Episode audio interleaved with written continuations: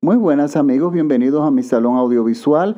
Esta semana les traigo una recomendación de la plataforma Amazon Video, Prime Video. Esta película estuvo durante mucho tiempo en Netflix, pero hace poco, ahora veo que no está disponible. Y quiero hablar de ella porque hoy exactamente, lamentablemente, murió su director. Milos Forman es el director.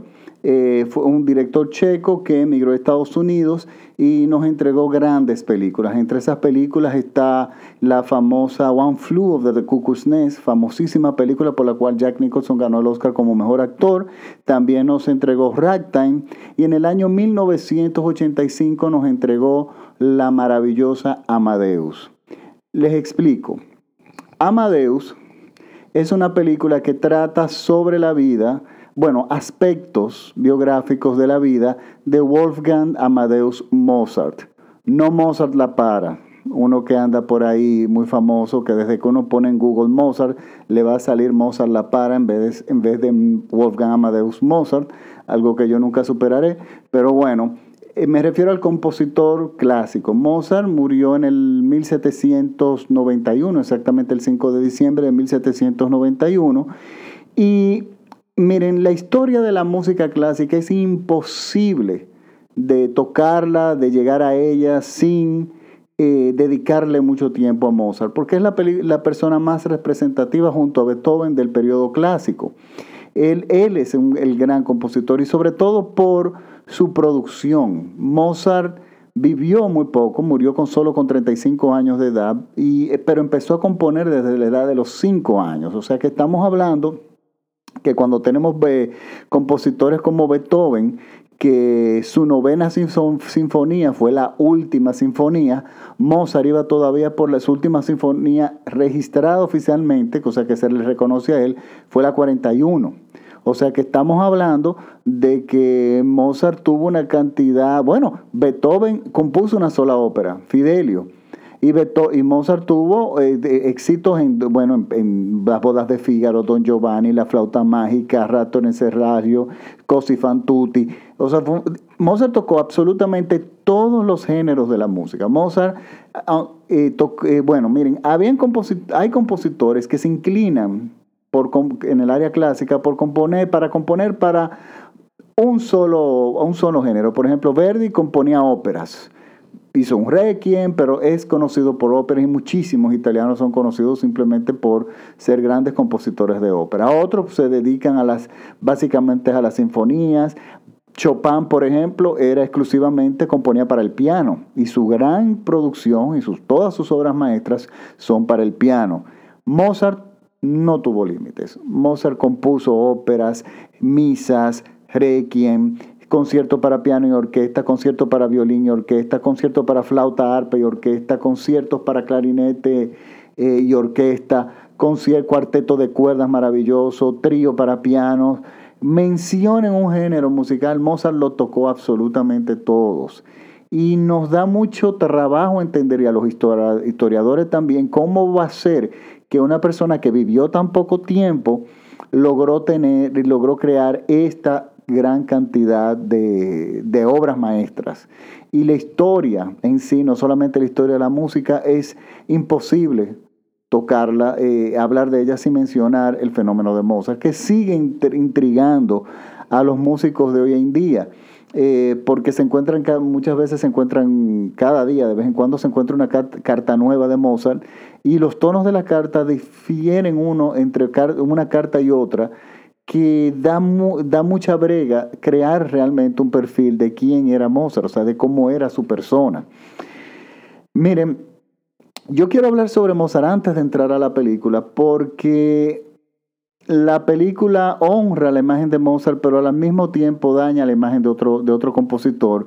Y aunque funciona maravillosa bien en la película, históricamente le hace justicia.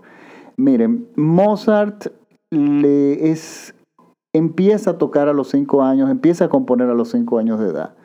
Pero Mozart no logró desarrollar este, este talento sin su padre. Su padre, el padre de Mozart, era, ese, su nombre era Leopoldo Mozart, era un gran músico de su época, un gran profesor. Hay muchos testimonios, dicen que era un gran profesor, o sea, que los alumnos aprovechaban mucho eh, sus, eh, sus clases, eh, escribió un método para el violín que todavía en muchísimas escuelas se usa. Entonces estamos hablando de que esta persona, Leopoldo Mozart, tan pronto detectó que su hijo tenía talento para la música, lo desarrolló. Y se dedicó 100% al desarrollarle el talento a él y a su hermana. Mozart tenía una hermana, Naner, una hermana mayor que tan, era tan talentosa como Mozart. O sea, los Mozarts eran conocidos en Europa porque Leopoldo Mozart, desde que Mozart apenas caminaba, o sea, ya, bueno, tenía cinco años de edad, lo llevó por todas las cortes de Europa para tocar, para los, o sea, a tocar para los reyes y para los emperadores. Y Mozart pasó su infancia básicamente de corte en corte y bueno, esto definitivamente afectó la salud de Mozart, porque acuérdense que en aquella época no existían las vacunas y no existían los trenes, no, no existían los aviones, o sea que estamos hablando de que si él le tocaba a los reyes de Francia, él tenía y le tocaba después tocar para los reyes de Austria, para el emperador de Austria, entonces tenía todo que ser por carruaje. Eran caminos tortuosos, eran para, un niño de 5 años. En cada parada eh, se contaminaba de muchísimas enfermedades de la época y Mozart fue un niño que sobrevivió apenas.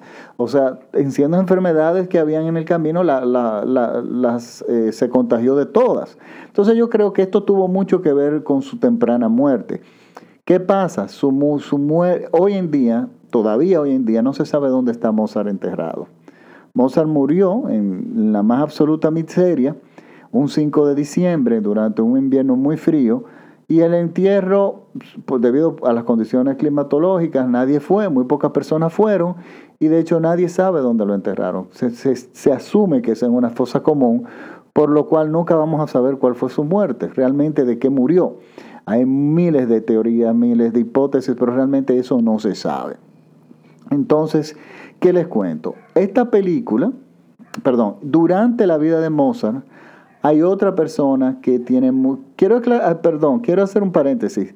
La hermana de Mozart, a pesar de que era muy talentosa, tan talentosa como su hermano, el padre le tenía un límite. Leopoldo Mozart, que ya desde que ella cumpliera edad para casarse, se iba a dedicar a ser un ama de casa.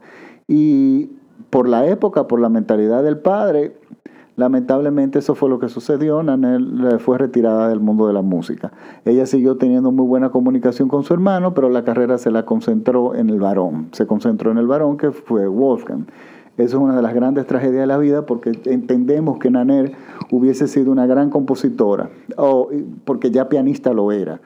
Pero esas son las cosas que, nada, el peso de la historia que tenemos todos que cargar. Pues resulta que Mozart, aparte de Mozart y Leopold, o sea, Mozart aparte de su padre, hay otra persona que está muy atada a su nombre y es Antonio Salieri.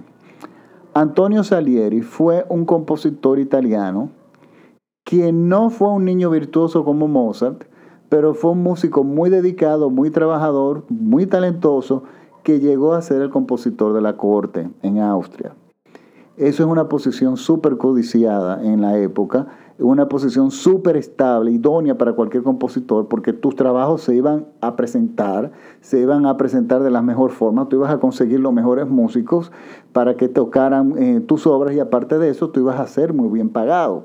Y si te dedicabas a ser profesor, tú ibas a ser muy cotizado. Por lo tanto, había una situación de dinero y de poder con esa posición. Cuando Mozart ya llega a su edad adulta, que ya no llama la atención como niño prodigio, porque ya, ya es un hombre adulto, pero Mozart, su talento siguió creciendo y sus obras siguieron llamando la atención entre los músicos y entre la gente, y, se, y entre todos los músicos conocían a Mozart, decían que este tipo tiene un talento inmesurable. Y bueno, llega finalmente a la corte de Viena. Eh, llamado por el emperador, invitado. ¿Y qué pasa? Salieri es la persona que está en ese momento en la corte. Leopoldo Mozart, el padre de Mozart y el, pobre, y el mismo Mozart, querían ese tipo de posición. Cualquier compositor lo quería. Y Salieri se sintió amenazado, o sea, su posición él la sintió amenazada, entonces en por esta situación y, y de hecho por muchas otras más que no vale la pena hablar, se crea, se desarrolla una rivalidad muy fuerte entre Mozart y Salieri. Es, eh, esa rivalidad existió, esa rivalidad existió, pero los musicólogos hoy en día no... Y esto no es un spoiler lo que le voy a decir, porque la película desde el principio te lo dice. Los músicos de hoy en día, los musicólogos de hoy en día, entienden que está más que claro que Mozart eh, eh, fue, murió de una enfermedad y no fue muerto porque Salieri lo asesinó.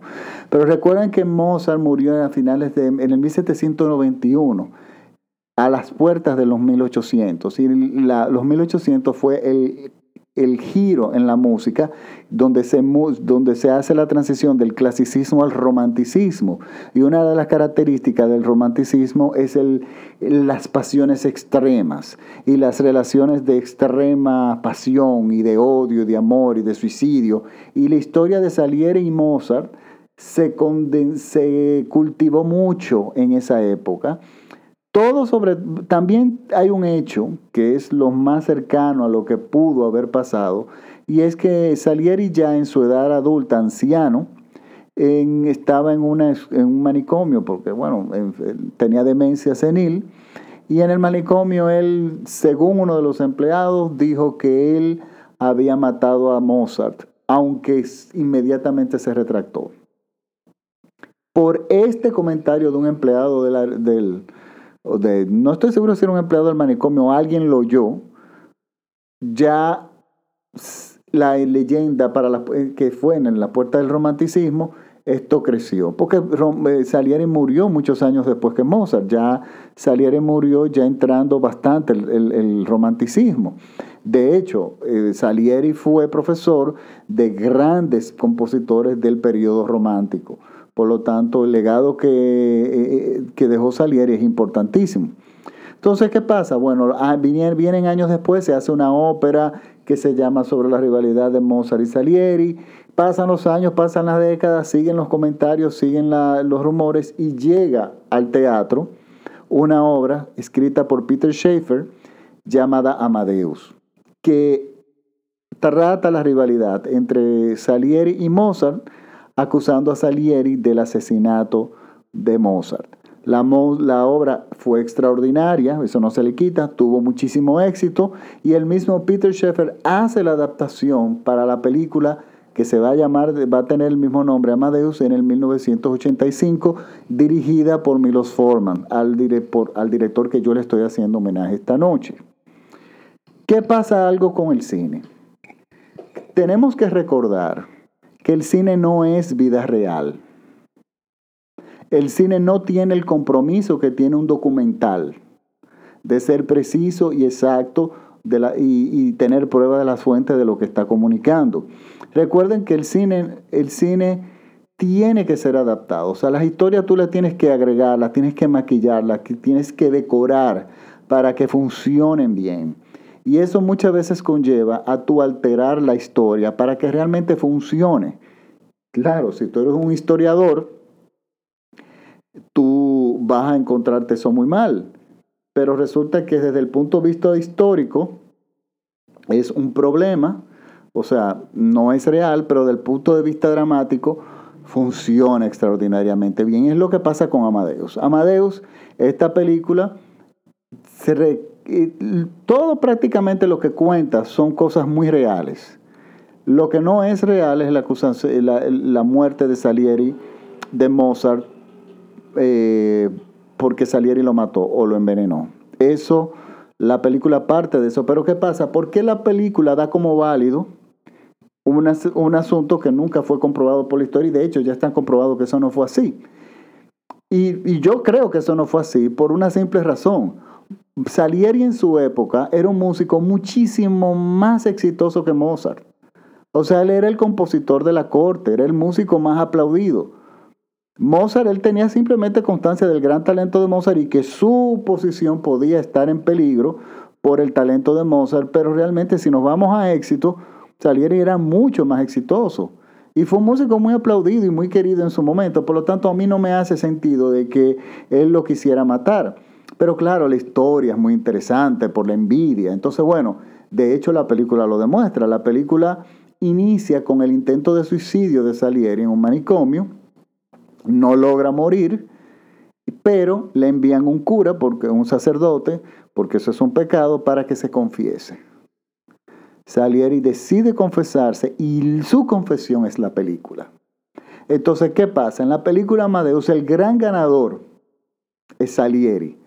¿Por qué? Porque es, ganó como mejor actor. Señores, la historia del cine, eh, la actuación de Murray Abraham, un actor desconocido en el cine, prácticamente, había tenido un papel secundario en películas como Cara Cortada, pero era básicamente un actor de teatro da lecciones de actuación en la historia del cine. O sea, es una, actuación que marca. De hecho, fueron nominados los dos, el que eh, actuaba como, hacía el papel de Mozart, que es eh, Thomas Hall, y fue nominado F. Murray Abraham, y fue el que, F. Murray Abraham, el que se llevó el Oscar muy bien ganado. Thomas Hall está muy bien, pero el personaje de Thomas Hall recibió muchas críticas por medio de los puritanos de la música clásica porque decían que era una actuación ridiculizada de Mozart, que Mozart se comportaba como un niño. Y miren, es una de las cosas más interesantes en que incluso es, así es el personaje en la obra de teatro y también en la película. Y es una de las cosas que a mí más me, me intrigan de Mozart. O les intriga a los musicólogos eh, sobre Mozart. Miren, Mozart fue, hoy en día, no existe otra palabra que, defina, que, define, que defina a Mozart en su niñez. No, Mozart fue un niño abusado, abusado por su padre. No es un abuso sexual, sino fue explotado. Mozart no tuvo ninguna oportunidad de ser un niño en su infancia, porque Mozart estaba componiendo o tocando con los emperadores. Mozart componía en esos carruajes, o si no, cuando no estaba haciendo una cosa o la otra porque estaba enfermo. Y resulta que fue un niño que se le robó su infancia.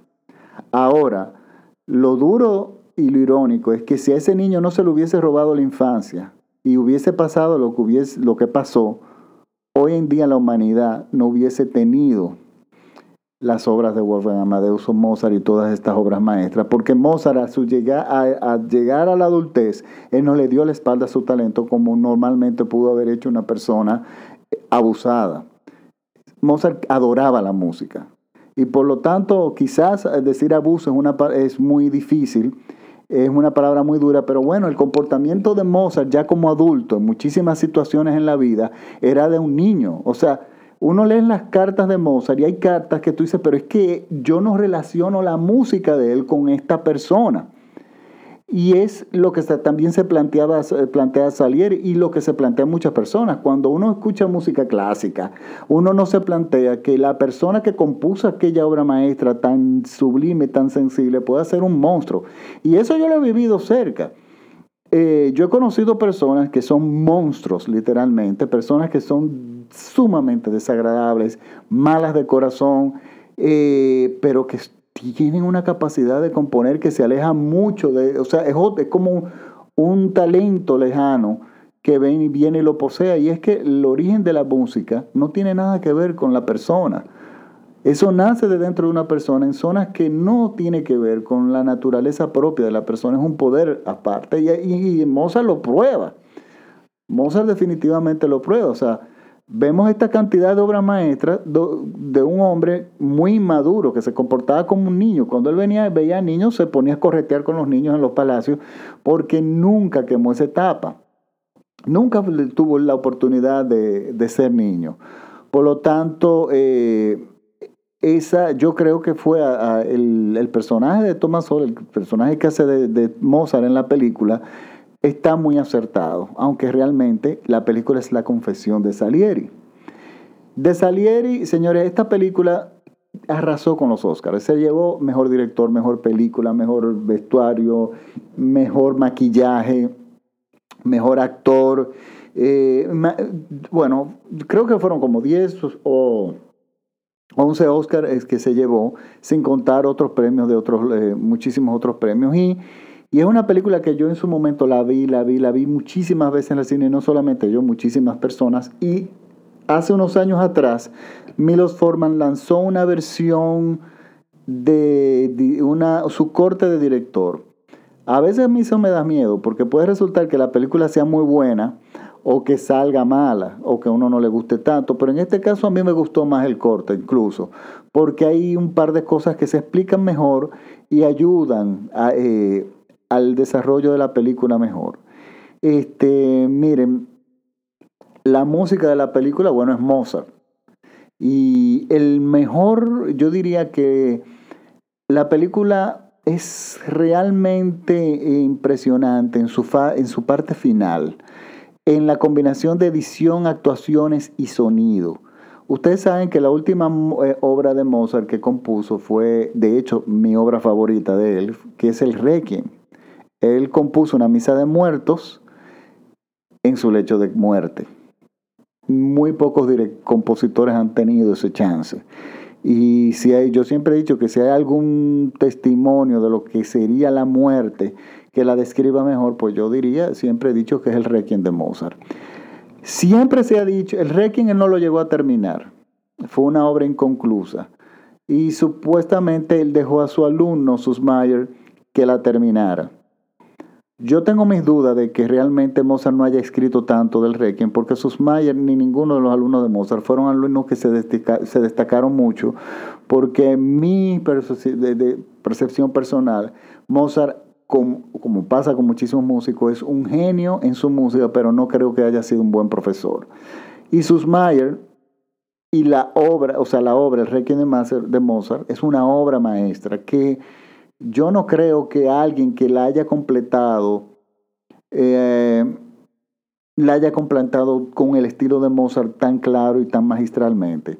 Sí puede ser que él haya dejado el instrumento, por ejemplo, los coros él lo terminó Puede ser que él haya dejado que se armonicen, por ejemplo, los clarinetes o, las violas o cosas así que él puede entender que no era tan necesaria para él terminar.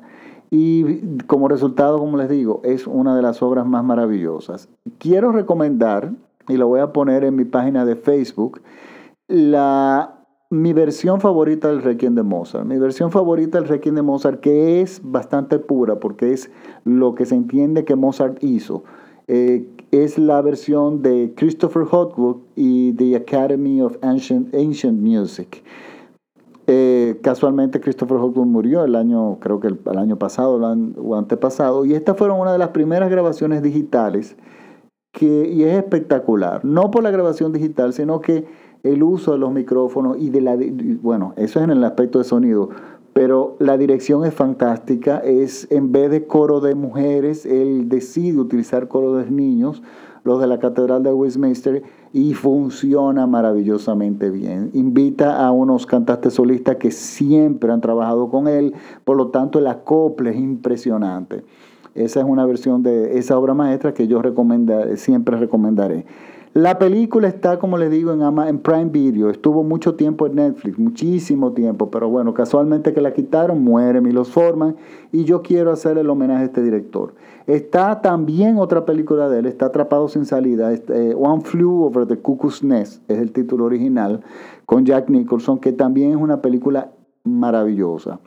Milos Forman se merece nuestro respeto y nuestra admiración y yo y se merece este podcast. O sea, por, por favor, ingresen, yo voy a poner los links en mi página de Facebook. Recuerden que es Salón Audiovisual Francis Poe. Me pueden también seguir en Twitter como Francis Poe, todo pegado, o en Instagram también como Salón, perdón, como Francis Poe, todo pegado. Recuerden que mis podcasts lo pueden escuchar y descargar gratis en la plataforma de iTunes, gratis, o pueden ir a SoundCloud o también pueden ir a Tuning. De todas formas, la forma más fácil es que ustedes entren a mi perfil, me buscan en Facebook como Salón Audiovisual Francis Poe, inmediatamente se carga un podcast nuevo, yo siempre lo cuelgo ahí. Por lo tanto, ustedes lo pueden descargar en sus móviles o escucharlo cuando deseen ver algo. Recuerden que Prime Video está igual que Netflix aquí en República Dominicana. Y si tienen una cuenta de Amazon pueden acceder. Hay personas que me han dicho que tienen problemas accediendo, pero pónganse en comunicación con Amazon, escríbanle y ellos les van a, les, van a ayudar, porque todo el mundo que me ha hecho esa pregunta, cuando yo les digo contacten a Amazon eh, con referencia a su cuenta y ellos les resuelven y usted puede bajar la aplicación y verla así como exactamente como Netflix. De hecho, los que tienen Apple TV, Apple TV ya tiene incluido por default la plata, así como Netflix está incluida la plataforma de Prime Video.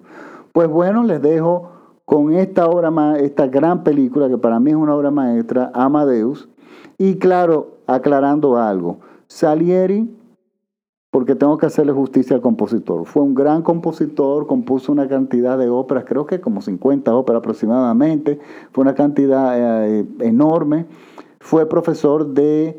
Eh, fue creador de grandes métodos de, de piano, de música, fue un músico que aportó muchísimo y que lamentablemente el lanzamiento de la película lo empujó al olvido, porque mucha gente dejó de consumir su música porque pensó que era el asesino de Mozart. Y sin embargo, aunque Amadeus es una película maravillosa, lamentablemente le hizo daño a la imagen de Salieri y yo no estoy de acuerdo con esa parte. O sea, Salieri es un gran, fue un gran compositor que simplemente estaba eh, defendiendo su posición eh, y tuvo rivalidad con Mozart como pudo haber tenido con otra persona. Y fue un músico muy respetado en su época, por lo tanto vale la pena revisitar su música. Entonces, bueno, nos vemos hasta la próxima semana y gracias por visitarme aquí en mi salón audiovisual. Y bueno, yo les tengo otra, otra película porque no era esta la que iba hoy, pero yo decidí hacerle el homenaje a Milos Forman. Por lo tanto, nada, nos vemos eh, la próxima semana. Chao.